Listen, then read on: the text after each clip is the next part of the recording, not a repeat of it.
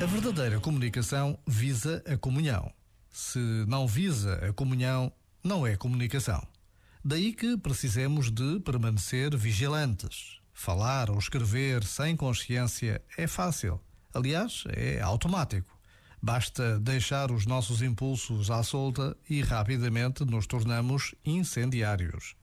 Nas redes sociais ou nas mensagens privadas, tudo depende da intenção com que o fazemos.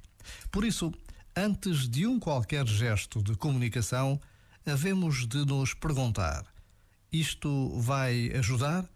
Estou a construir alguma coisa? Se não constrói, é porque destrói. Então, mais vale ficar calado. Já agora, vale a pena pensar nisto. Este momento está disponível em podcast no site e na app.